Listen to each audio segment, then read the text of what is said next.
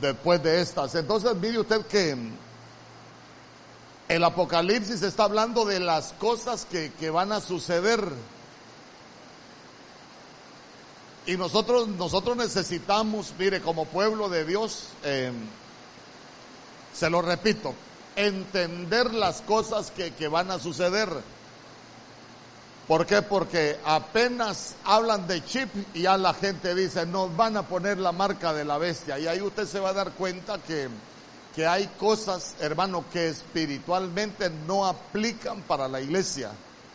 Podrán hacer lo que hagan, van a suceder tantas cosas. Yo le he dicho, vamos a, a conocer hasta algunas formas de expresión muy particulares que tiene el libro de Apocalipsis, eh, las cosas que descienden, las cosas que caen eh, vamos a, hemos estado hablando del Apocalipsis, ¿por qué? Porque ya vamos a entrar donde la Biblia habla que a uno le dieron las llaves del pozo del abismo, pero si no entendemos quién está en el pozo del abismo, vamos a, vamos a quedar igual. Eh, yo he estado explicando algunas cosas y,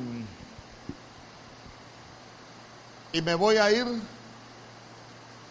al libro de los Salmos, capítulo 135. ¿Se recuerda que hemos estado hablando del libro de los Salmos? Porque ahí la Biblia dice en el verso, en el verso 16, solo déjeme que lo encuentre por acá.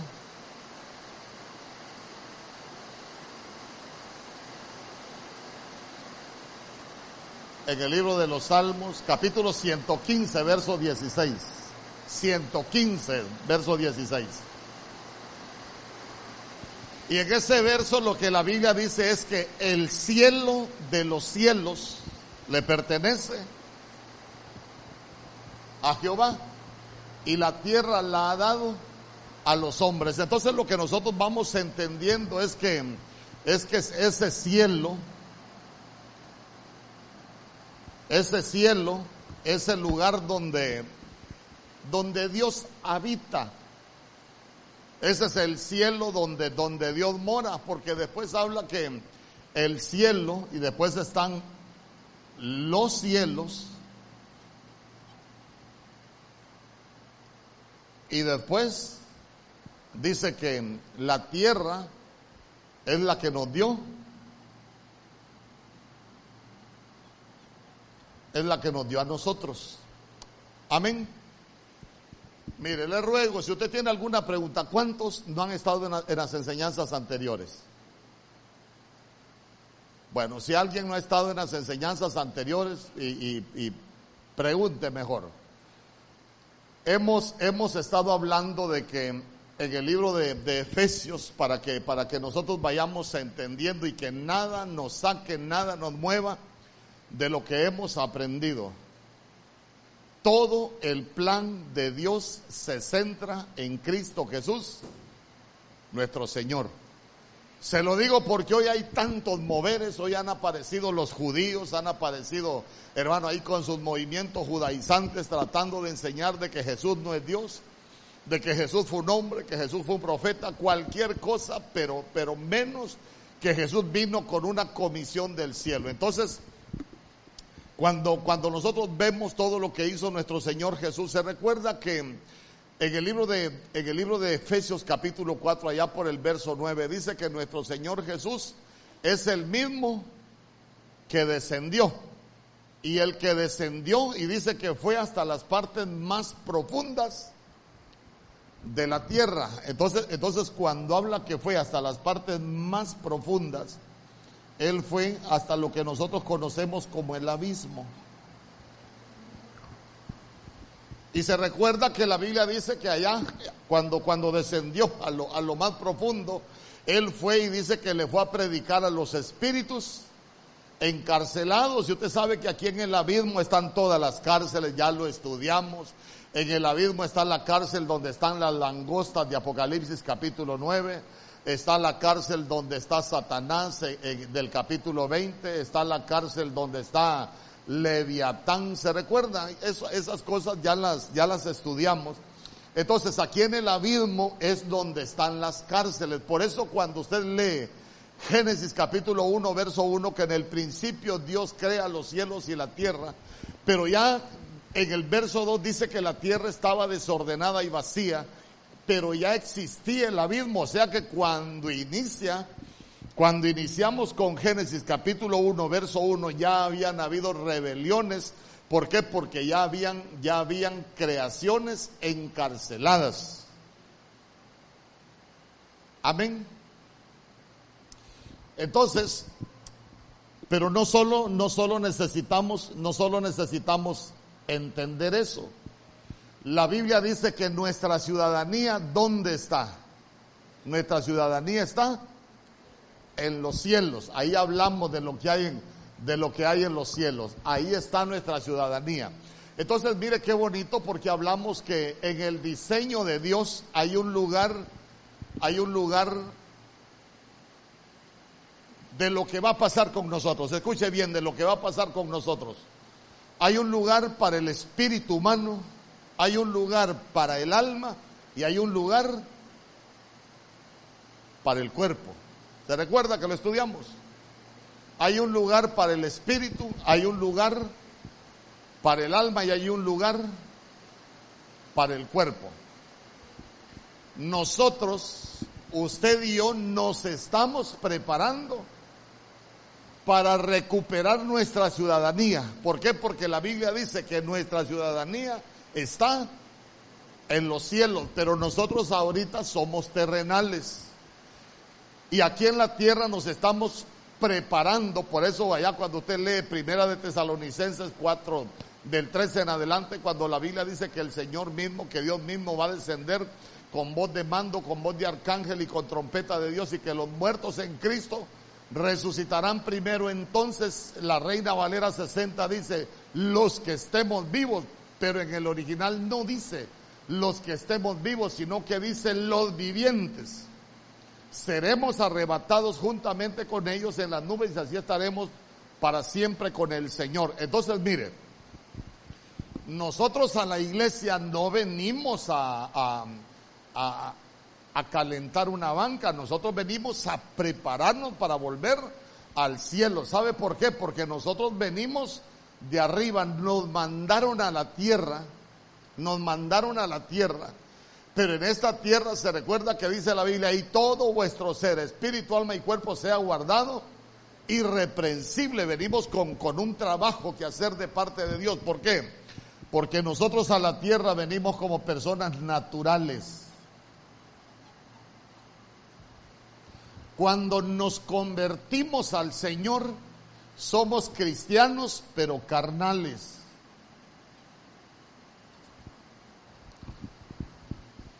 Pero cuando vamos creciendo en el Señor, nos vamos despojando de los deseos de la carne y nos vamos volviendo espirituales. ¿Por qué? Porque ya cuando nos volvemos espirituales, hermano, ya nosotros tenemos tenemos acceso a lo que hay en, en los cielos, acá como espirituales. Por eso es que usted se va a dar cuenta que Jacob, Jacob, un hombre natural, pero era carnal. Y se recuerda que cuando batalló con el ángel le decía, no te dejaré si no me bendices. ¿Por qué? Porque él quería evolucionar de lo mandraquero que era a un ser espiritual. Por eso es que, por eso es que le cambiaron nombre a ya no será más tu nombre Jacob, eh, más ahora tu nombre será Israel. ¿Por qué? Porque yo le he dicho, Jacob es usurpador, es alguien engañador, eh, alguien mentiroso, es un usurpador. Pero, pero él, cuando le cambian nombre, se convierte en un príncipe de Dios. ¿Por qué? Porque solo cuando hemos evolucionado de lo espiritual vamos a poder ser transformados en celestiales.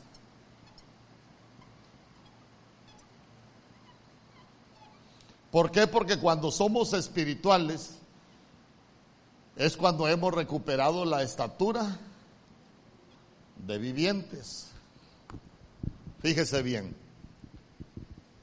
¿Qué había en el huerto? En el huerto había vivientes. Pero cuando la serpiente se mete, el huerto fue cerrado. pero dentro del huerto lo que quedaron fueron vivientes. Se recuerda que la Biblia dice en el libro de Génesis capítulo 3 que el nombre que le dieron a la mujer fue Eva. ¿Y por qué le pusieron Eva?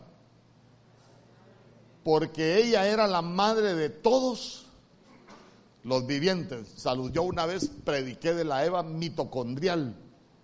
A ver qué día lo vuelvo a repetir.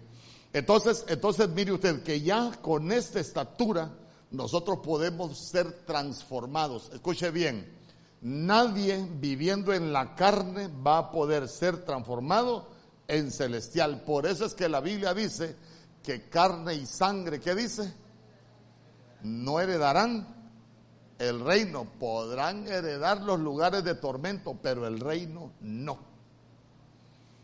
Es más, es más, mire usted que los cristianos necesitamos aprender Hermano, que, que como ya nos metimos, ya, ya le dije, nosotros vinimos como personas naturales, nos convertimos, somos carnales, niños en Cristo, decía Pablo, pero evolucionamos a vivir una vida en el Espíritu y solo así, de acuerdo a Apocalipsis 15, nosotros vamos a poder ser transformados en, en celestiales. Pero cuando hablamos de, de, la tierra, la Biblia dice en el libro de, de, de Filipenses capítulo 2 que a nuestro Señor Jesús se le confirió un nombre que es sobre todo nombre, para que en el nombre de Jesús se doble toda rodilla de los que están en los cielos, en la tierra y los que están debajo de la tierra.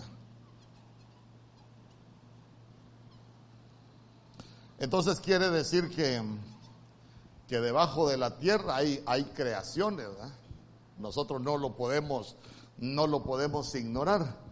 Y debajo de la tierra empezamos hablando de Lucas 16, creo que es cuando hablamos del rico y Lázaro. Vimos que mm, hay un lugar que se conoce como el Hades y hay otro lugar que se conoce como el Seol y que en medio de ellos hay una cima, cima con ese.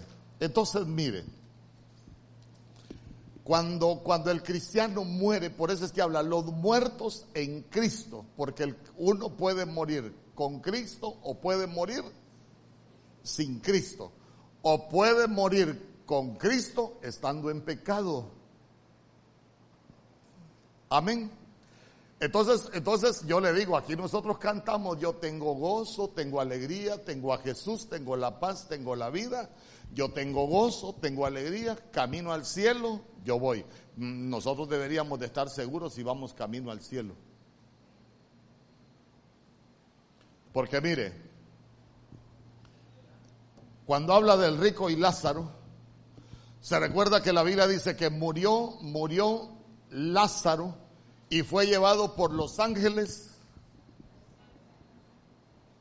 Aquí me equivoqué, hombre, usted que no me dice que aquí no es el Seol. Seol es en hebreo. Este es el seno de Abraham.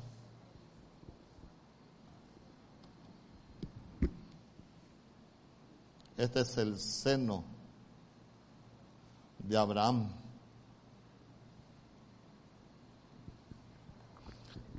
Pero el Hades es un lugar de tormento, es como una prisión. Por eso cuando usted lee el rico, el rico y Lázaro dice, murió Lázaro y fue llevado por los ángeles al seno de Abraham. Pero murió el rico, dice, y fue sepultado. Y se recuerda que ellos, ellos se podían ver, pero dice que había una gran cima y ninguno podía pasar de un lado para otro. Pero el rico que estaba aquí en el Hades dice que estaba siendo atormentado si le suplicaba a Lázaro que mojara su dedo. Es eso de mojarse el dedo también tiene una una explicación, tal vez otro día lo, lo vamos a, aprender, pero, pero, pero Lázaro le decía que no, entonces el rico le decía, ve a predicarle a, mis hermanos allá, tengo mis hermanos, como quien dice, anda a decirle que aquí está yuca la cosa.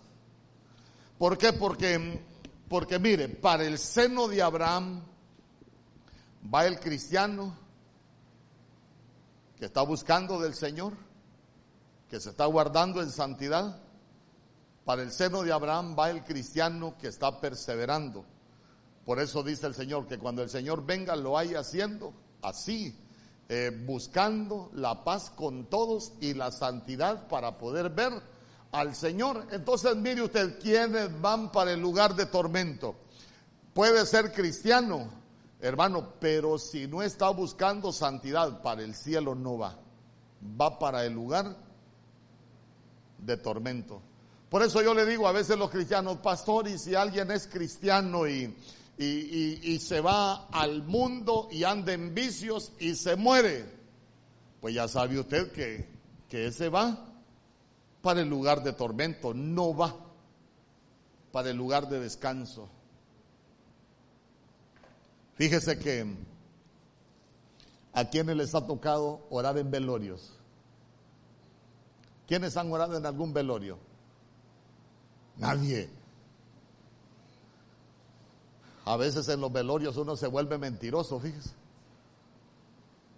Una vez yo fui a, a un entierro acá pero yo conocía la historia del que estaban enterrando. Había maltratado a su mujer, adúltero, a morir, la había engañado toda su vida. Había, había violado a una de sus hijas. Y me dijo una de las hijas, pastor, denos unas palabras ahí y, para que todo mundo sepa que mi papá ya está descansando en los brazos del Señor y él no se arrepintió. Entonces yo le dije, no, hermana, le digo, yo no puedo decir que su papá está descansando. Si maltrató a su mamá toda la vida, toda la vida fue un adúltero, con cuántas mujeres le engañó, eh, y nunca se arrepintió, yo no puedo decir que está descansando porque la Biblia a mí me enseña otra, otra cosa. Mira, hay, y hay que tener cuidado con eso, porque dice que una vez estaban velando un hombre que toda la vida, toda la vida había ido a la iglesia. Y ahí estaba el hermano.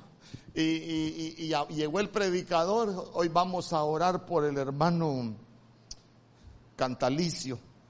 Hermano, y empezó el predicador. Aquí dice, con nosotros hemos venido a despedir un gran hombre, un buen esposo un padre responsable, un padre dedicado a su matrimonio y a su familia. Y cuando el predicador estaba diciendo todo aquello, le dijo la mamá a uno de los hijos, anda a ver si es tu papá, le dijo, porque ese no es él, le dijo.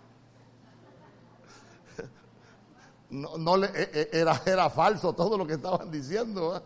Entonces, ¿a dónde lo quiero llevar?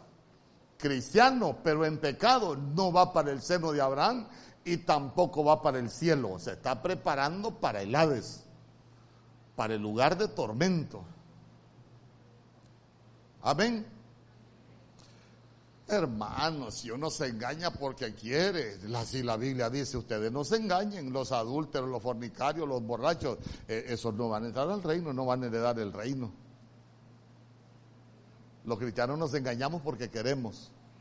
Si el Señor nos llamó, nosotros deberíamos de empezar a buscar paz y santidad. Usted quiere volver al cielo. Usted está consciente que nosotros vamos para el cielo. Es que a veces da, da, la impresión de que los cristianos no sabemos para dónde vamos. Usted tiene la convicción de que nosotros vamos a volver al cielo. Eso es algo que nosotros necesitamos recuperar, mire, porque, porque si queremos llegar al cielo tenemos que trabajar. Se recuerda que, Pablo esa, esa, esta carrera cristiana la comparaba con la carrera del atleta y Pablo decía, no, yo esta carrera la tengo que correr bien. ¿Por qué? Porque no sea que yo siendo predicador para la salvación de otros, siendo heraldo, decía él, para la salvación de otros, yo mismo sea descalificado, decía él. Ah, porque si agarra el camino ancho se va a perder. Pero si agarra el camino angosto, le van a dar un premio que está reservado para su vida. Amén. Sí. Entonces, entonces en primer lugar nosotros necesitamos, mire, tener esa, tener esa, esa convicción. Entonces, hemos hablado tantas cosas ya, tantas cosas ya. Hemos hablado del seno de Abraham, hemos hablado del Hades, hemos hablado de, la cima, pero cima con ese Nosima con C. Hablamos del abismo, el lugar donde están todas las cárceles. Hablamos de del Geena, que también es un lugar de, de castigo. Aquí se los voy a ir poniendo. Todo lo que está debajo de, de la tierra.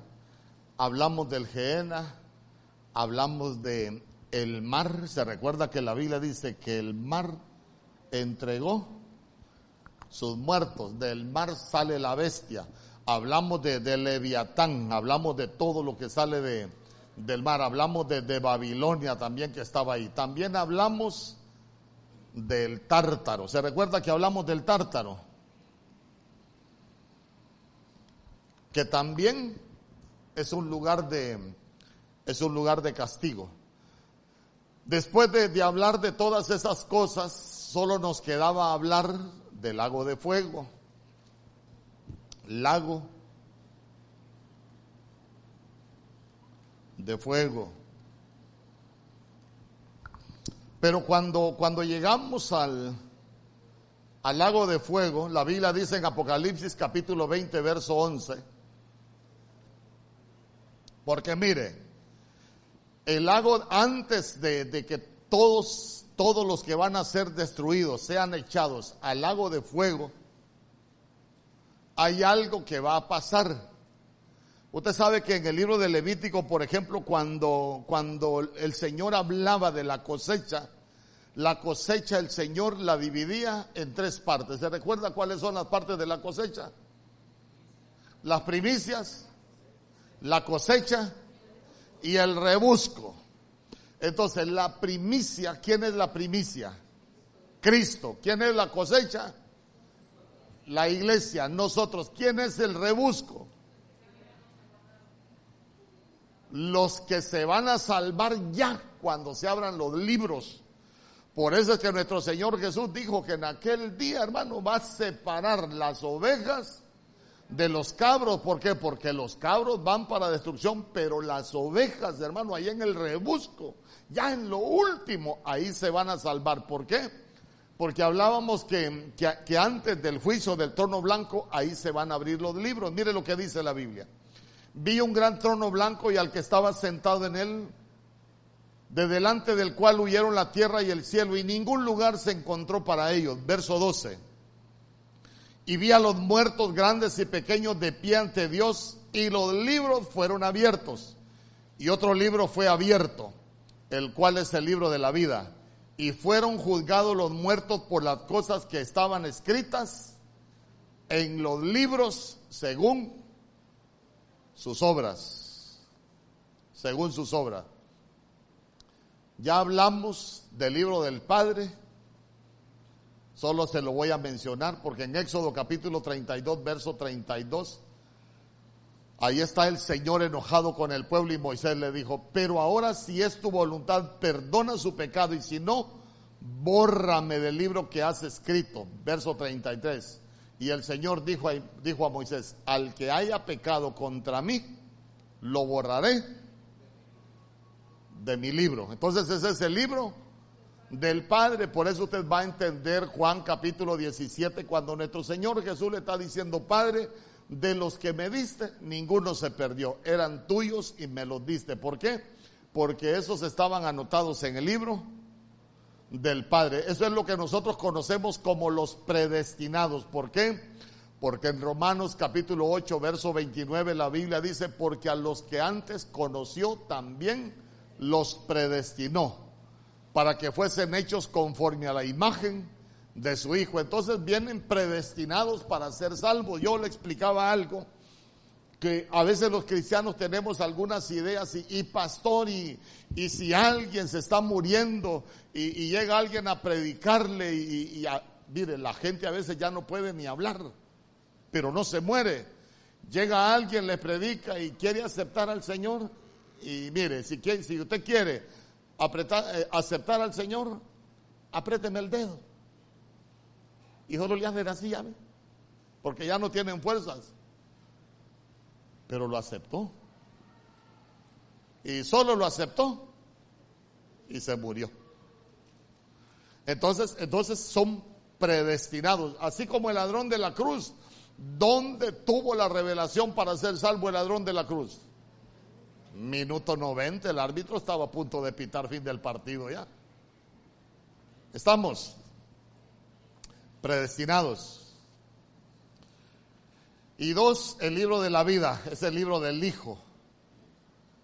Porque nosotros estábamos muertos y Él vino a darnos vida. Amén. Ya expliqué lo que significa reconocer de Apocalipsis, capítulo 3, verso 5, cómo va a ser ese, ese reconocimiento. Y también hablamos en el libro de los Salmos, capítulo 69, verso 28, la Biblia Reina Valera 1960, del libro de los vivientes. El libro de los vivientes es la vida en el espíritu y que dice sean raídos del libro de los vivientes y no sean escritos entre los justos. El libro de la gente buena. Entonces vamos. Vamos hoy. Apocalipsis capítulo 20, verso 12. Dice la Biblia, y vi a los muertos grandes y pequeños de pie ante Dios pero perdóneme, antes, antes quiero hacerle una pregunta. ¿Usted está seguro que su nombre está escrito en el libro de la vida? ¿Y por qué dice usted que está inscrito en el libro de la vida del Cordero? ¿Ah? ¿Se recuerda usted de Nicodemo? ¿Qué pregunta le hizo Nicodemo a nuestro Señor Jesús? ¿qué tengo que hacer para heredar la vida eterna? ¿Y qué le dijo? ¿Te es necesario nacer de nuevo? Diga conmigo, nacer de nuevo. Cuando se nace de nuevo, se es nueva criatura. Y la Biblia dice que de modo que si alguno está en Cristo, nueva criatura es las cosas viejas, no, no la vieja con la que se casó cuando joven, no, las cosas viejas pasaron y todas son hechas nuevas. Entonces, mire, ¿dónde le nota usted a alguien que ya nació de nuevo? El que, ¿ah? Por su testimonio, por lo que hacía en el mundo, pero yo, yo le he dicho, yo le he dicho, ¿será que, será que hay adúlteros que eran adúlteros mundanos y hoy son adúlteros cristianos? Son adúlteros.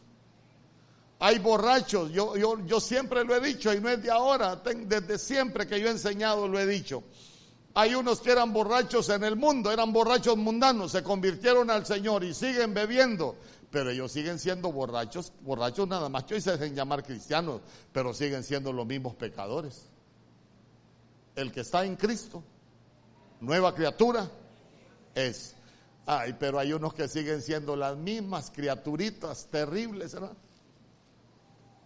Las cosas viejas pasaron y todas, hermano, la vida del cristiano tiene que ser una vida de cosas nuevas.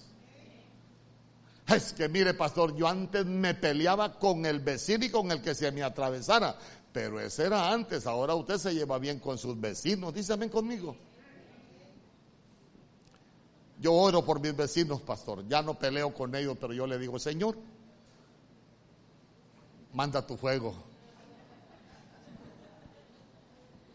O te lo llevas o te lo mando. No, ya no, ya no. Entonces, entonces note usted que, que, y no solo le dijo, también le dijo que era necesario nacer del agua y del espíritu. ¿Y, y por qué le dijo que había que para nacer de nuevo? Que también había que nacer del agua y había que nacer del espíritu. Hermano, porque el agua, el agua cuando hablamos del bautismo, en el bautismo lo que se ahogan son los enemigos. El bautismo de agua lo que representa es que cuando nosotros entramos a las aguas hay muerte, pero cuando nosotros salimos hay resurrección. Quiere decir que en el agua del bautismo se debieron haber ahogado los enemigos de nuestra carne. maledicencia, malos pensamientos, adulterio, fornicación, hechicería, hermano, todo eso debe haberse ahogado. Ahí usted se da cuenta. Y ahí uno dice, bueno, pues yo creo que estoy comprando el boleto para el seno de Abraham para volver al cielo. Pero si no, no nos engañemos, usted no va para el cielo, usted va para el Hades, a ser atormentado. ¿Usted va camino al cielo?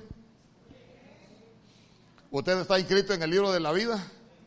Hermano, es que mire, yo, yo, yo vengo a enseñarle de los libros, pero yo quiero dejarle en su corazón. Se recuerda que una vez llegaron unos contentos allá donde nuestro Señor Jesús, y, yo me pongo a pensar que nuestro Señor Jesús, oigan, ¿y por qué vienen tan contentos? Ay, es que viera cómo, cómo sanamos enfermos, viera cómo echamos fuera demonios, y qué les dijo nuestro Señor Jesús. Y, y de eso se alegran ustedes. Nombre, alégrense de que sus nombres estén inscritos en el libro de la vida, les dijo. Usted no se alegre por las bendiciones de la tierra. Aquí se van a quedar cuando nos muramos, le guste o no. Y a muchos no les gusta hablar de la muerte, pero lo que nosotros tenemos seguro es que si el Señor no ha venido, nos vamos a morir, vamos a cerrar los ojos y hasta que Él venga nos vamos a levantar. Hermano, pero, pero, pero nosotros necesitamos necesitamos ser nuevas criaturas. Amén conmigo. Ya no seguir siendo esas criaturitas que, que éramos antes. Entonces, mire, el libro de las obras, diga conmigo el libro de las obras.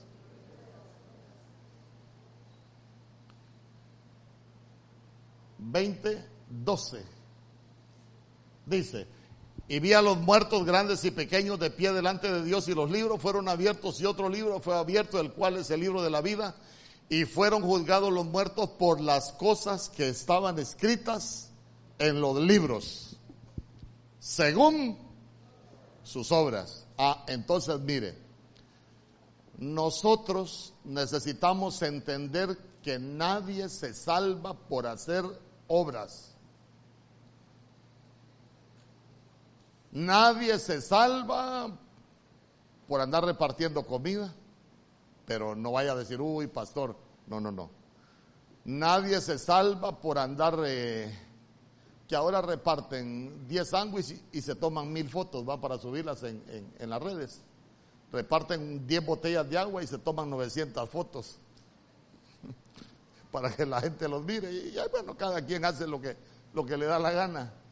Pero, pero lo que le quiero dejar en su corazón es que la salvación no es por obras. Pero nosotros hacemos obras porque somos salvos y porque somos nuevas criaturas. Obra. A ver, lo que le hiciste a uno de mis pequeños, a mí me lo hiciste. El pequeño tuvo hambre y le dimos de comer. Nosotros no le vamos a dar de comer para ser salvos le vamos a dar de comer porque es nuestro hermano que tiene hambre. ¿Me explico? Si tiene frío, le vamos a dar ahí para que se compre una chumpa, no porque vamos a ser salvos, sino porque es nuestro hermano. Por eso es que la Biblia dice, no nos cansemos de hacer el bien. Cuando, la, cuando, cuando, cuando Pablo le decía a Timoteo acerca de la escritura, ¿se recuerda lo que le dijo? Toda la escritura es inspirada por Dios y útil para qué? Para enseñar, para redarguir, para instruir en justicia, a fin de que el hombre de Dios sea perfecto y preparado. Yo le pregunto, ¿y quién le enseña al pueblo de Dios a hacer malas cosas? Pero de la Biblia no lo aprende. Amén. ¿Y quién es el que nos enseña? Yo una vez prediqué, ¿quién te enseñó? Porque a Adán, ¿quién le enseñó que estaba desnudo? El diablo.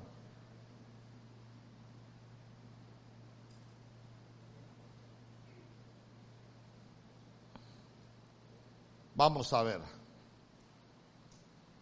Apocalipsis capítulo 3, verso 2. Mire lo que el Señor le dijo a la iglesia de Sardis. Apocalipsis capítulo 3, verso 2.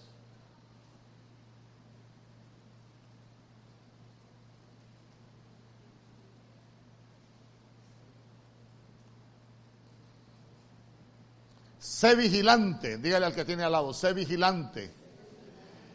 Y afirma las otras cosas que están para morir, porque no he hallado tus obras perfectas delante de Dios. ¿Usted se recuerda qué le dijo en el, en el verso 1 a la iglesia de Sardis el Señor?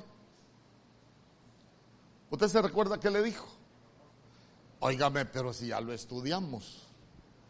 Yo conozco tus obras, le dijo que tienen nombre de que vives, pero estás muerto. A ver, a ver. Sé vigilante y afirma las otras cosas que están para morir, porque no he hallado tus obras perfectas delante de Dios. Escuche bien, y en el verso 1 le dijo, yo conozco tus obras, que tienen nombre de que vives y estás muerto.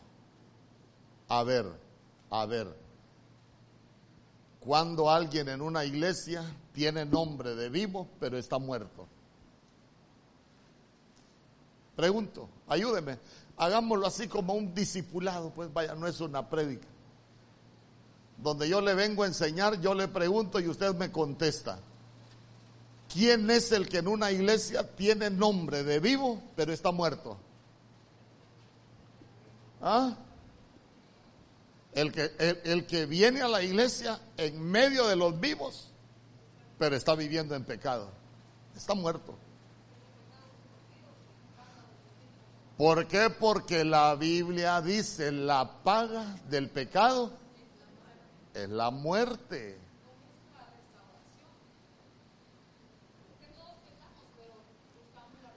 Seguro, es que todos pecamos, hermano, todos pecamos. Es más, para que no tengamos duda que todos pecamos, mire, yo me quedo sorprendido cuando hay gente que dice, en tal iglesia solo toman la Santa Cena los que no pecan. Y digo yo, aparte de, de pecadores, son mentirosos, porque la Biblia dice que el que dice que ya no peca, hace mentiroso a Dios. Todos pecamos. ¿Sabe por qué? Porque cuando la serpiente entró al huerto, lo que activó en nosotros fue una genética de pecado. Contra esa batallamos. ¿Sabe qué?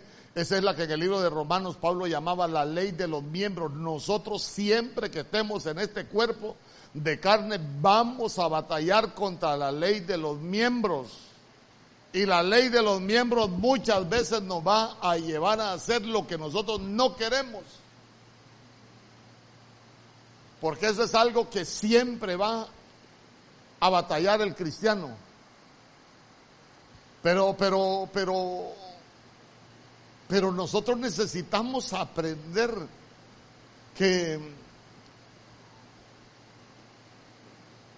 que podemos tener nombre de vivos y estar muertos. La paga del pecado es la muerte. Y yo le, yo le digo, para que no nos engañemos, y hasta el Señor dejó escrito siete veces, porque siete veces caerá el justo, pero aún de la séptima se levantará y no es que va, no es que va a cometer solo siete pecados alguien, sino que es que el pecado que tan fácilmente nos alcanza, mire, y esto es algo que el cristiano necesita entender también, con relación al pecado hay dos posiciones. La Biblia dice que nos despojemos de toda carga y del peso del pecado que tan fácilmente nos alcanza. Hermano, el pecado no, nos persigue. Si la Biblia dice que el diablo anda como león rugiente buscando a quien devorar. Ah, pero la Biblia también dice que el que practica el pecado es del diablo. Y, yo no, no le puedo decir otra cosa, hermano, el que practica el pecado es del diablo. ¿Y quién es el cristiano que practica el pecado? Le, voy, a, le voy a poner un ejemplo yo. Imagínese usted que Imagínese usted que una vez llegó una servidora con un hombre a la iglesia de Cristo, Ebenezer, y el apóstol Germán predicó del adulterio, y la hermana era servidora, y el hombre era mundanazo. Y predicó del adulterio y, predicó para dónde iban los adúlteros. El hombre que no conocía de Dios le dijo a la hermana servidora, y vos le dijo, con lo que predique ese pastor, teniendo tu marido, seguís en adulterio conmigo. Andate para el infierno, vos le dijo. El mundano, yo no me voy para el infierno, le dijo. Aceptó a Cristo y la dejó el mundano. Y la hermana servidora tuvo el valor de ir donde el pastor Germán a decirle, me voy de la iglesia ¿Y por qué te vas? Por culpa suya me dejó el hombre que yo amo, le dijo. Hermano, ¿serán hijos de, serán, ¿será hijo de Dios alguien así? Oiga bien, un mundano le predicaron del adulterio y le dijo al amante, servidora de la iglesia, yo no quiero nada más con vos, le dijo. Yo hoy acepto a Cristo y olvídate de mí, le dijo y la dejó. Pero, pero ¿sabe qué es lo más tremendo? Aquella mujer tener la valentía de ir donde, donde el apóstol Germán a reclamarle porque la había dejado el amante por lo que él predicó.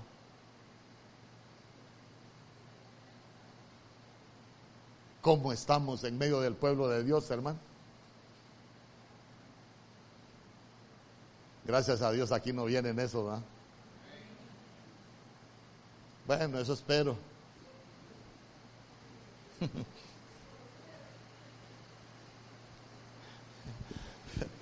Es que hay unos no están vivos, están vivísimos.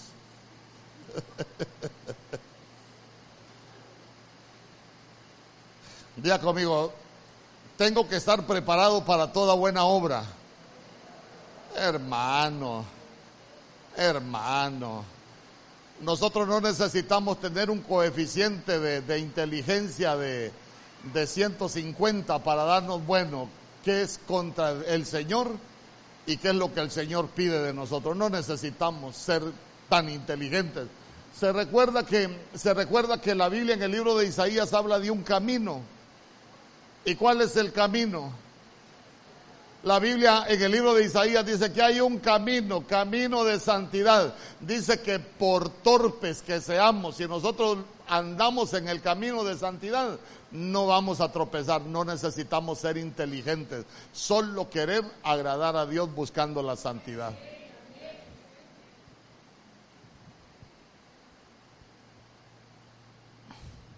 ¿Y su nombre cómo está? Estoy bien, Señor. Jeremías capítulo 4, verso 18.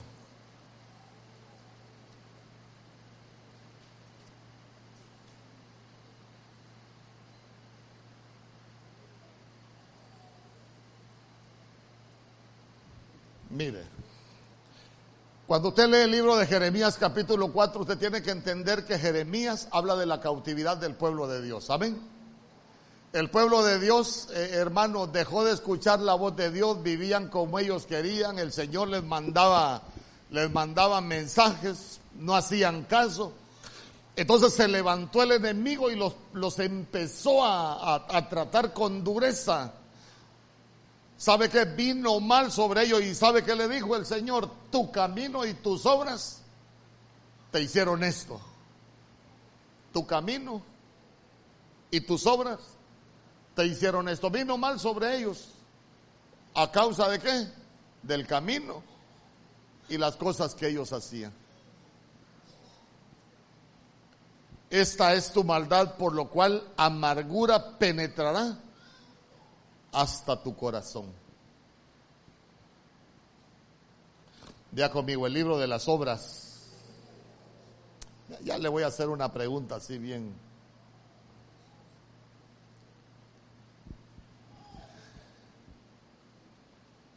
Si a usted lo están fiscalizando desde el cielo, ¿qué obras están anotando en el libro de usted?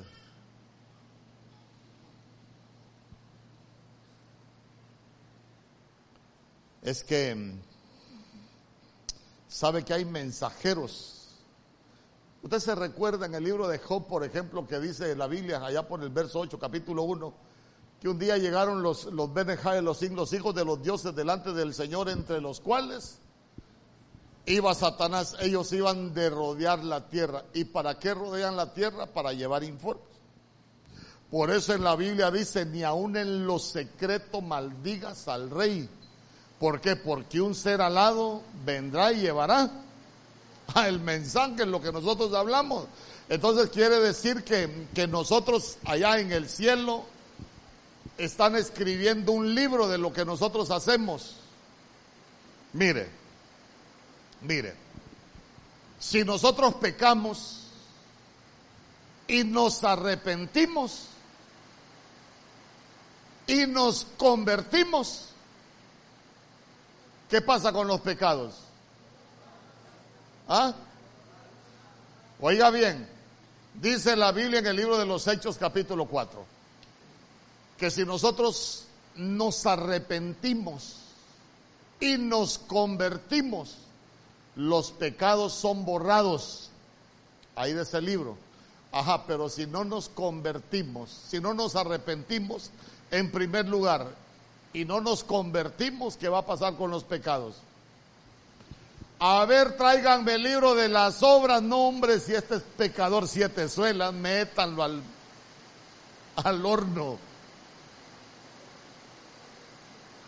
Amén cholutecano asado en el horno.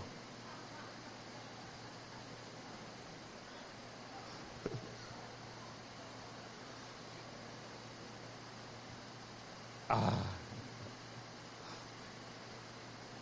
Cuatro libros. Vamos por el quinto. Malaquías capítulo 3, verso 16. Malaquías capítulo 3, verso 16.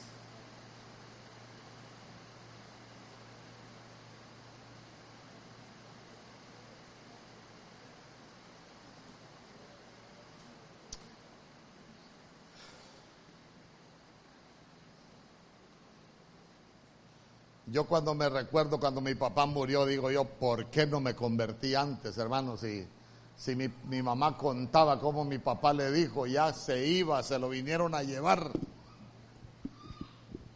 Se abrió una puerta por donde lo llevaban, bien bonita. Pero me gustaba la puerta amplia a mí en ese tiempo. Malaquías capítulo 3, verso 16. Mire lo que dice la Biblia. Entonces, los que temían a Jehová hablaron cada uno a su compañero. Y Jehová escuchó y oyó y fue escrito. Libro de memoria. Diga conmigo libro de memoria. Delante de él para los que temen a Jehová y para los que piensan en su nombre. Escuche bien.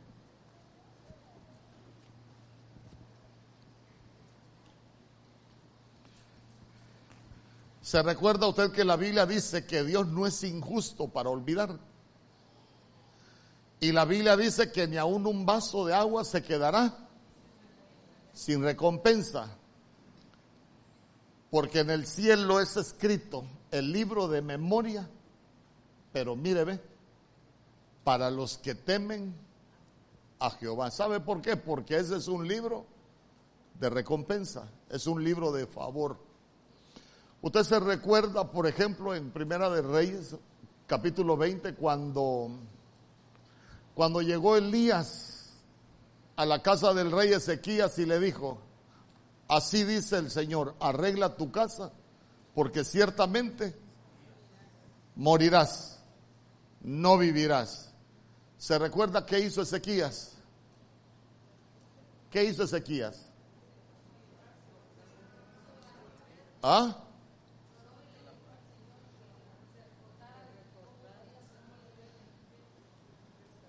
Acuérdate.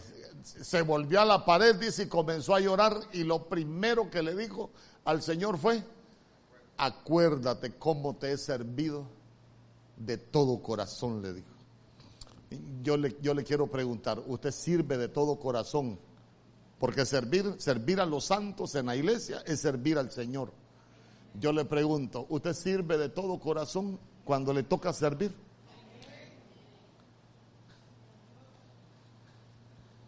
Porque, porque, mire, yo, yo a veces, a veces escucho historias, yo que, que digo yo, en la iglesia se dan esas cosas. Eh, hermana, ayúdeme aquí. Yo, yo, ahí no.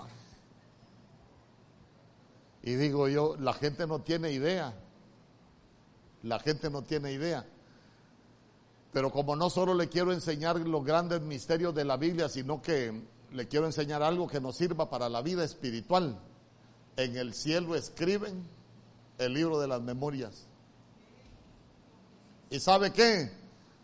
Uno puede echar mano al libro de las memorias. Cuando venga, ahí vino, mire, una enfermedad de muerte, porque de una u otra manera él tenía un problema en su casa. Pero, pero mire usted, aún con algo de muerte que, que mandó el Señor sobre su vida, él va, eh, hermano, se, se rinde ahí delante del Señor y dice que lo primero que le dice es, acuérdate cómo te he servido de corazón, le dijo. Y el Señor lo oyó. Vamos a ver, revisen el libro de las memorias, a ver si es verdad que este sirve de corazón. Ah, sí, hombre, este sirve de corazón. ¿Saben qué? Vayan a, anda, Elías, decirle que le voy a dar 15 años más. Yo le pregunto, si tuvieran que revisar el libro de las memorias suyas en este momento, ¿qué hay escrito en el libro de las memorias? Si usted, si usted tuviera una necesidad y que usted, a veces uno, mire, hay cosas espirituales y uno dice, Señor, si usted sabe cómo ha servido en una necesidad, usted le puede decir al Señor, acuérdate cómo te he servido de corazón. Y si no le ha servido de corazón, ah, hoy sí decís que servir de corazón, más bandido. Pero aquí en el libro de las memorias no hay nada. ¿Se recuerda usted cuando Mardoqueo estaba en la puerta del templo? Y dice que él escuchó de la, de la, de la conspiración que estaban tramando. ¿Cómo se llamaban ellos? El primero se llamaba Victán y el segundo Teres, Victán y Teres. Y se recuerda que él dio aviso al rey y dice que fue anotado en el libro de la memoria. Se levanta el enemigo para pelear contra el pueblo de Dios hermano, y un enemigo poderoso que los estaba haciendo temblar, un enemigo que, que, era un enemigo que los quería exterminar, los quería matar. Y se recuerda que en medio de esa situación dice que el rey un día se le fue el sueño. Y el rey dijo, tráiganme el libro de las memorias, dijo. Y empezó a leer. Anita, como danza. Ese Marvin, cómo toca. Eh, a ver, ¿y qué, qué, eh, qué hemos hecho con Marvin? Pues nada, Señor, pues hay que honrarlo. Y yo le pregunto, ¿y qué hay anotado en el libro de las memorias que usted haya hecho con todo su corazón? Porque ahí dice, el libro de las memorias es para los que temen a Jehová y para los que piensan en su nombre. Por eso es que la Biblia dice en Colosenses capítulo 2 verso 23, y todo lo que hagáis, hacedlo de corazón como para el Señor y no para los hombres, porque la recompensa viene del que va a revisar el libro de las memorias. Yo siempre le he dicho, de mí no espere nada, de mí no espere nada, pero usted escriba que sus memorias en el cielo sean buenas que cuando usted tenga una necesidad, usted alce sus manos y le diga, Señor, acuérdate cómo te he servido. Señor, acuérdate cómo te he buscado. Señor, acuérdate. Ay, hermano, es que...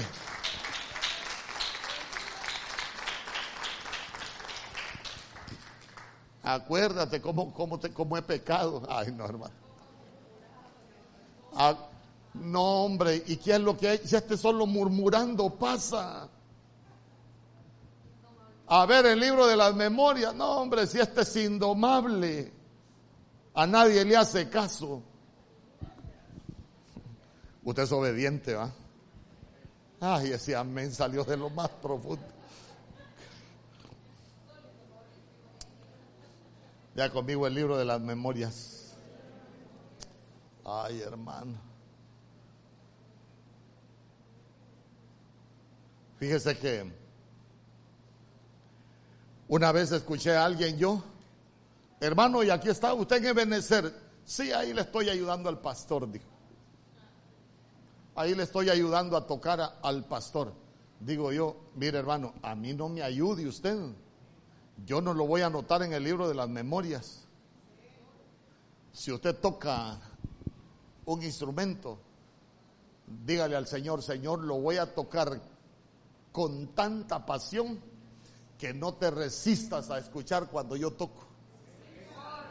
El día que usted le toque cantar, prepárese allá y venga, cante bien y dígale, Señor, eh, te voy a cantar de tal manera que no quieras apartar tu oído de esta casa, que puedas inclinar tu oído, hermano.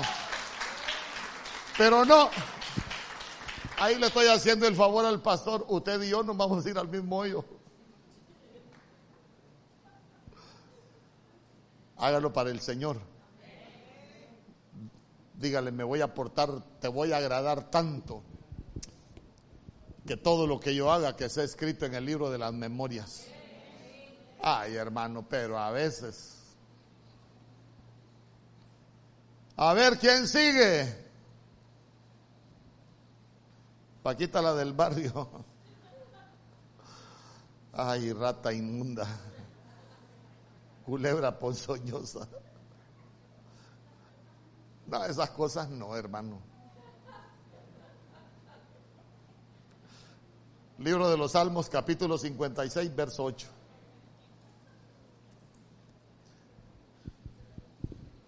Fíjense que a veces algunos les dicen, eh, hermano, ayúdeme con el baño, ni en mi casa limpio baños.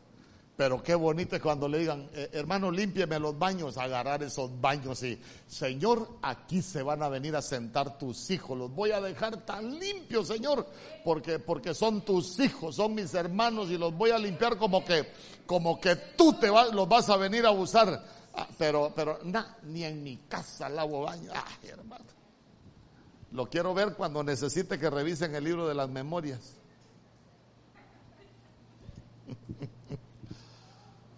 Mis huidas tú has contado. Pon mis lágrimas en tu redoma. ¿No están ellas en tu libro? El libro de las lágrimas. Vea conmigo, el libro de las lágrimas. Eh, fíjese que hay una persona que, que, llegaba al templo, supuestamente iba a adorar, pero usted se recuerda que iba enojada. ¿Se recuerda quién era? Ana. Tenía problemas con Penina porque, porque era la amante de su marido llegaba al templo, pero llegaba a llorar, pero dice que unas veces iba irritada iba irritada, iba brava con la penina. Y otras veces llegaba al templo y lloraba. ¿Por qué? Porque iba enojada con el marido. Porque el, que, el marido hacía cosas y, ay, no te soy yo, aquí me tenés y así esas mujeres de la calle solo por un ratito, pero yo aquí estoy en la casa, soy tu esposo.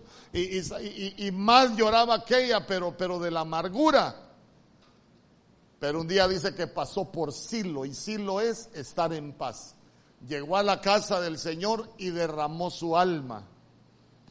Cuando derramó su alma es cuando el Señor le mandó a decir con, con, con Eli lo que has pedido, el hijo que has pedido, Dios te lo va a dar. ¿Sabe qué? Las lágrimas. Por eso es que la Biblia dice que el Señor, un corazón contrito y humillado, no lo desprecia. Qué bonito es, es cuando uno viene a llorar delante de la presencia del Señor. Cuando uno tiene una necesidad y viene a derramar su alma delante del Señor. Que viene con su corazón contrito a decirle, Señor, yo no tengo esperanza en nadie más, sino que tú eres mi única esperanza. Cuando uno viene con esa disposición del corazón, ¿sabe qué? A suplicarle al Señor. Mire, las lágrimas, oiga bien, las recogen en una redoma y las anotan en el libro. A ver de qué está llorando la hermana. Ah, por lo que le dijo el pastor. No, esas bótenlas.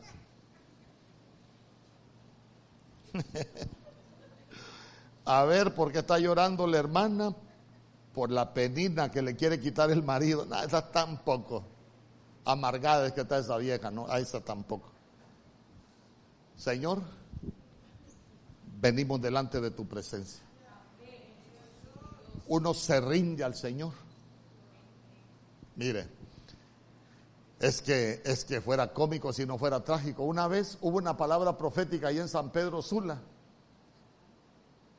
¿Desde cuándo no te postras delante de mí? Te he visto que vienes a mi casa y empezó el Señor a hablar, hermano, y, y, hoy yo quiero que, que, tú te postres delante de mi presencia, que te humilles delante de mi presencia. Y, ya empezó el apóstol Germán a ministrar, ya todo mundo postrándose. Y yo, y yo estaba a la par de un amigo en la iglesia.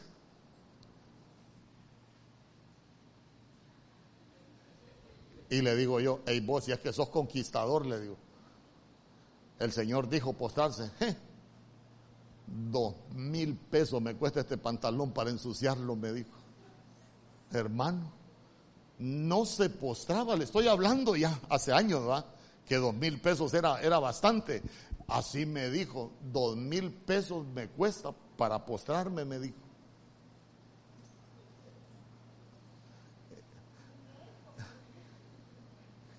¿Cómo me voy a postrar? Se me ensucia el pantalón.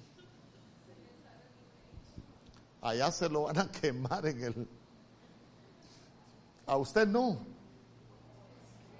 Ya conmigo el libro de las lágrimas. Ay, hermano. Salmos capítulo 51, verso 17. Se lo voy a leer así rapidito. Los sacrificios de Dios son el espíritu quebrantado al corazón contrito y humillado, no despreciarás tú, oh Dios. Libro de los Salmos, capítulo 84, verso 5. Bienaventurado el hombre que tiene en ti sus fuerzas, en cuyo corazón están tus caminos, verso 6. Atravesando el valle de lágrimas lo cambian en fuente cuando la lluvia llena los estanques. Verso 7. Irán de poder en poder, verán a Dios en Sión. ¿En qué se convierten las lágrimas? En fuente. Diga conmigo, las lágrimas se convierten en fuente. ¿Y para qué sirven las fuentes? ¿O para qué servían las fuentes?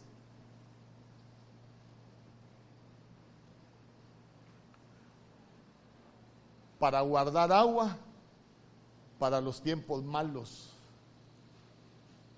para los tiempos secos.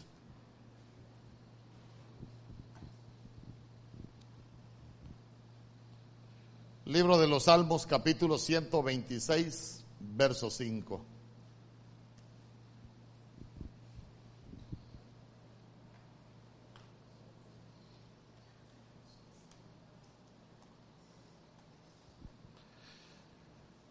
Los que sembraron con lágrimas,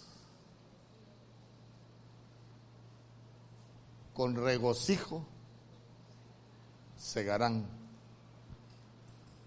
Los que han sembrado lágrimas, ya va a venir el tiempo de la cosecha. Y van a cosechar con alegría. Vas a cosechar con gozo hay un registro en el cielo.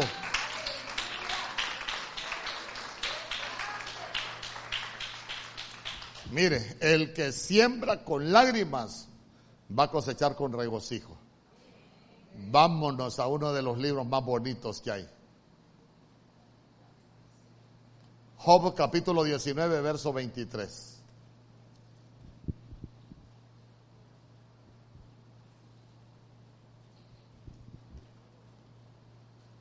¿Quién diese ahora que mis palabras fuesen escritas?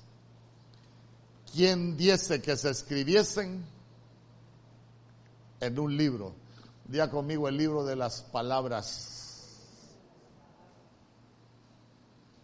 Eh, en el cielo también escriben las palabras.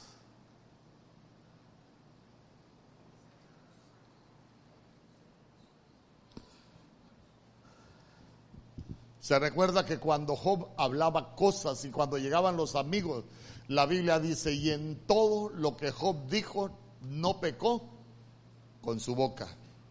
Ahí llevaban a, a ver qué está diciendo Job en medio de, hermano, mire, mire, aún en medio de la prueba, uno tiene que tener cuidado con lo que dice.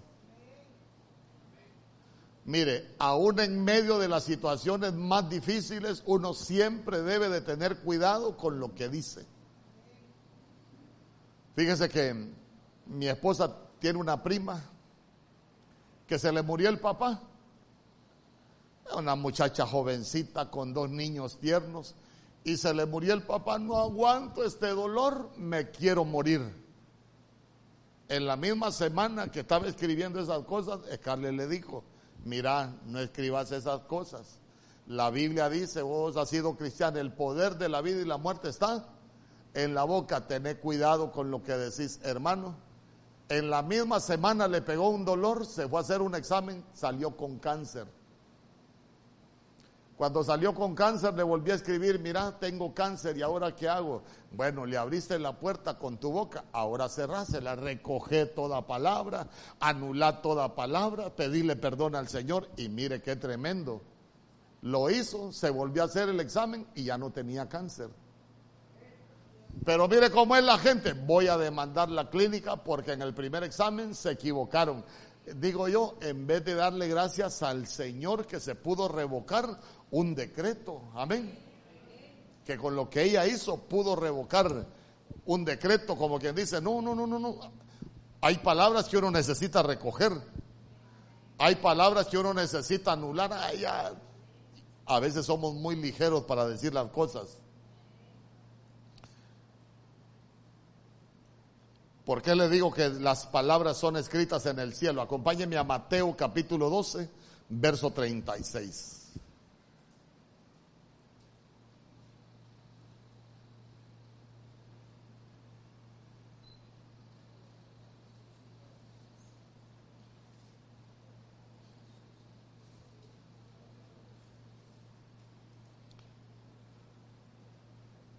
Mateo capítulo 12 verso 36. Mire lo que dice la escritura.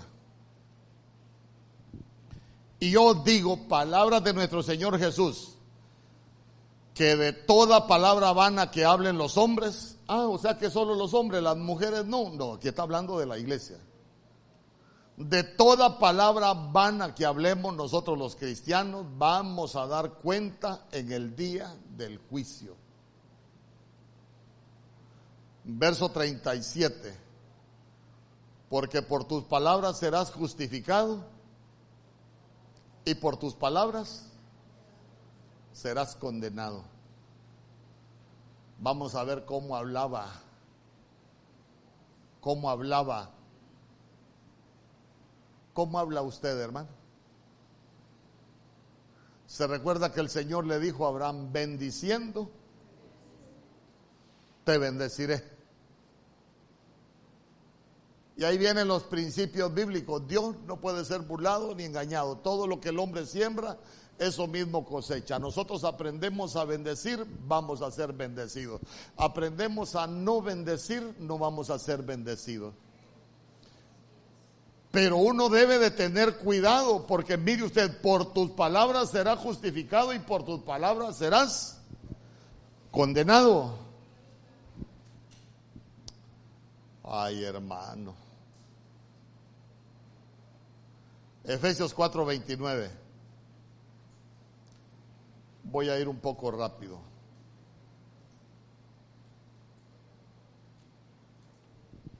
Efesios 4:29. Mire lo que dice.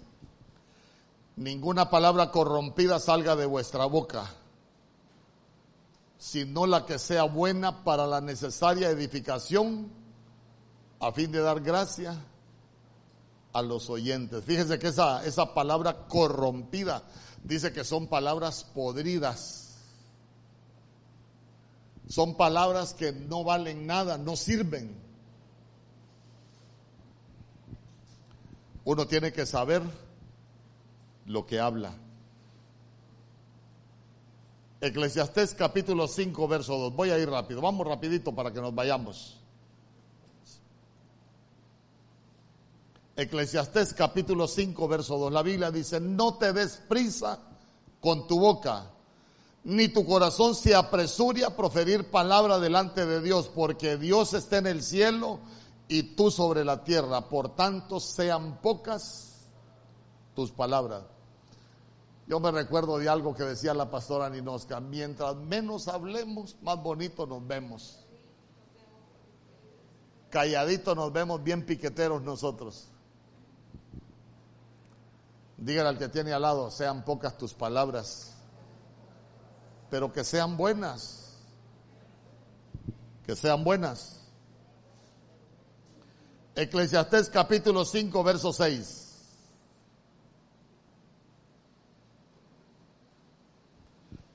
No dejes que tu boca te haga pecar, ni digas delante del ángel que fue ignorancia. ¿Por qué harás que Dios se enoje a causa de tu voz y que destruya la obra de tus manos? La boca lo hace pecar a uno y dice que no hay que hablar que, fue por ignorancia y oiga bien, nosotros hacemos que el Señor se enoje por lo que hablamos. Y mire lo más terrible, que el Señor hasta puede destruir la obra por lo que hablamos. ¿Usted habla cosas buenas? Allá se le quitaron las ganas de contestar. ¿Cómo habla usted? Le pregunto, porque, porque yo le he dicho, de Apocalipsis podemos hablar profundidades. No, pero a mí me interesa la parte devocional, la, enseñanza para usted y para mí. Porque de nada sirve que yo le hable y fueron abiertos los libros, pero nosotros necesitamos entender qué hay escrito en esos libros y, qué palabras escriben de, de nosotros. No le vaya a pasar como una hermana que un día le dijo al, al, pastor Germán, pastor, ore por mí, le dijo, tengo casi 40 años y necesito casarme. Pastor, aunque sea con un jocho, bichico, como sea, pero yo quiero casarme, le dijo. A los días llega donde el pastor Germán y le dice, pastor, fíjese que no hay yo qué hacer, le dice. Estoy decepcionada del hombre con el que me casé. ¿Y por qué, hijito? toda la noche se quita los dientes y lo deja aparte, pastor. Es jocho. Hijita, y no dijiste que aunque sea con un jocho te ibas a casar. Ya conmigo, el poder de la palabra. No vaya a ser que haya alguien pidiendo un jocho, aunque sea con un visco.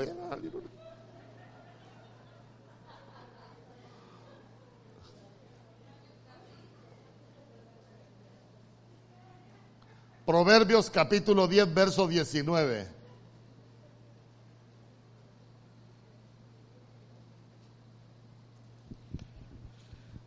En las muchas palabras no falta pecado,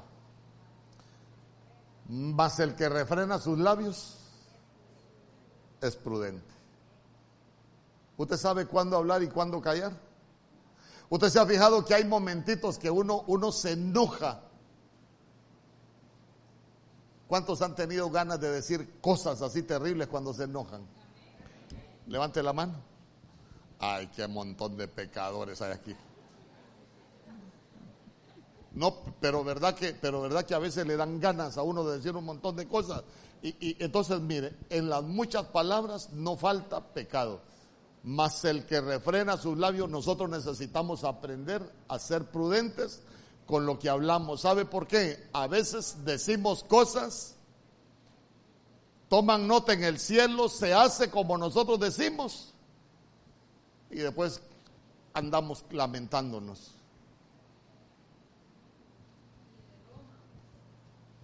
Ni de broma.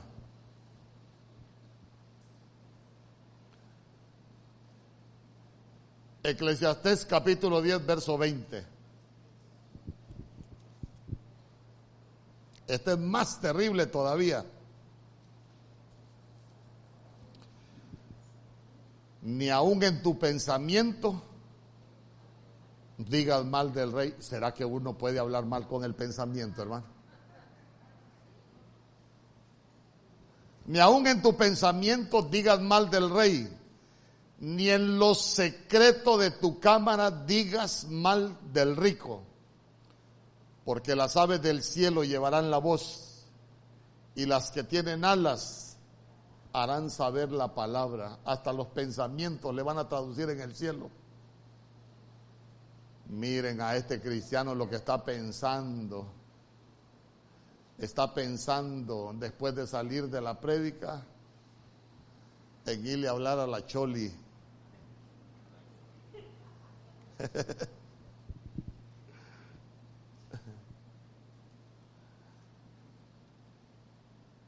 Isaías capítulo 58, verso 9. Yo voy a poner la traducción, le voy a leer traducción del Nuevo Mundo. ¿Tienen ese verso? TNM es la Biblia. Isaías capítulo 58, verso 9. Versión TNM. Quiero que lo leamos en esa versión y ya voy a cerrar.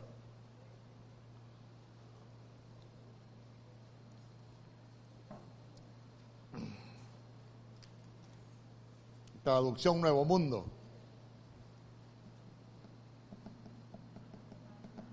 Si alguien tiene alguna pregunta, si me las pueden traer, por favor.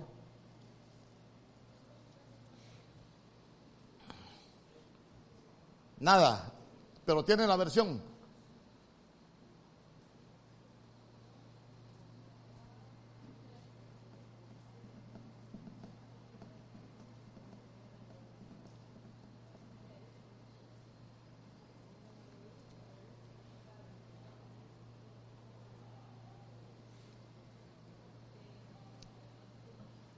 Solo, solo déjeme, ya con ese voy a, voy a cerrar. Ahí está, no. TNM, TNM, esa es la Biblia de las Américas. Ahí está, ahí está. En tal caso llamarías. Se recuerda que la Biblia dice, clama a mí y yo te responderé. Y a veces ese verso lo agarramos como caballito de batalla. Eh, hermanos, cuando tengo una necesidad, la Biblia dice, clama a mí y yo te responderé. Ah, en tal caso llamarías y Jehová mismo te respondería. Clamarías por ayuda y él diría, aquí estoy. Pero mire qué bonito si quitas de en medio de ti la vara que sirve de yugo. A ver, ¿qué yugo se pueden tener? ¿Será que alguien puede tener un yugo de pecado? Hay que, hay, hay que quitar la vara de yugo, de pecado. Extender el dedo. ¿Qué es extender el dedo? Ay, hermana, bandidos aquello que les gusta andar señalando a la demás gente. Hermano, ¿usted tiene algún área que necesite trabajar? Yo digo, yo digo, mejor dediquémonos a trabajar en los problemas que tenemos nosotros. Es que, es que usted no va a llegar al cielo por lo bueno de otro, usted va a llegar al cielo por lo que usted cambie. Pero el andar señalando va a llamar y ni le van a contestar. El extender el dedo y el hablar lo que es perjudicial. Entonces, mire qué bonito porque qué bonito es. Clama a mí, yo te responderé. Aló. Allá quiero hablar con el cielo, quiero hablar con el Señor. Ah, sí, hombre. ¿Quién está llamando? Ricardo Cruz. Sí, pásenme el teléfono. Eh, ¿Cuántos de los que somos papás aquí alguna vez le ha dicho a su hijo, no me llames porque estoy, no me hables porque estoy enojada con vos? ¿Quién le ha dicho alguna vez a sus hijos que no le hablen porque está enojado? ¿Verdad que sí? Muchas veces le hemos dicho. Ah, pues imagínese usted llamando al cielo porque tiene una necesidad, esperando que le respondan, necesita ayuda, pero no le van a, no le van a decir, aquí estoy. A ver quién está llamando. Aquel señalador, no, y que siga señalando hasta que se canse. ¿A ¿Quién es el que está llamando? A aquel que vieras qué lengua la que tiene. Más, tiene más leche en la lengua que un sapo de esos viejos. Ay, hermano. ¿Quién es el que está llamando? Aquel que tiene un yugo de pecado. Que no se ha querido poner el yugo de Cristo. Ah, no, no. Entonces, entonces vaya dándose cuenta. La Biblia dice, la Biblia dice, la suma de tu palabra es verdad. En Jeremías dice, clama a mí y yo te responderé. Pero dice que nosotros vamos a llamar y Jehová mismo nos va a responder. Vamos a clamar por ayuda y él dirá, aquí estoy. Si quitas de en medio de ti, o sea, nos va a responder porque las promesas de Dios son condicionadas. Solo la salvación es por confesar que creemos y aceptamos a Cristo Jesús como el Señor de nuestras vidas, que Él murió y resucitó. Amén. Pero ya se dio cuenta, qué bonito sería que, que usted agarre el teléfono para comunicarse con el cielo y quiero hablar con mi papá. Y que su papá le diga, aquí estoy Qué bonito sería. ¿ah? Pero hay cosas que no debemos hacer. Ya se dio cuenta que la última de ellas es el hablar lo que es perjudicial. Y cuando se extiende el dedo señalador, ¿será que se habla también? Si el dedo se extiende cuando hablamos de alguien. Amén enrollemos ese dedito y que de nuestra boca solo salgan palabras buenas. Amén y amén.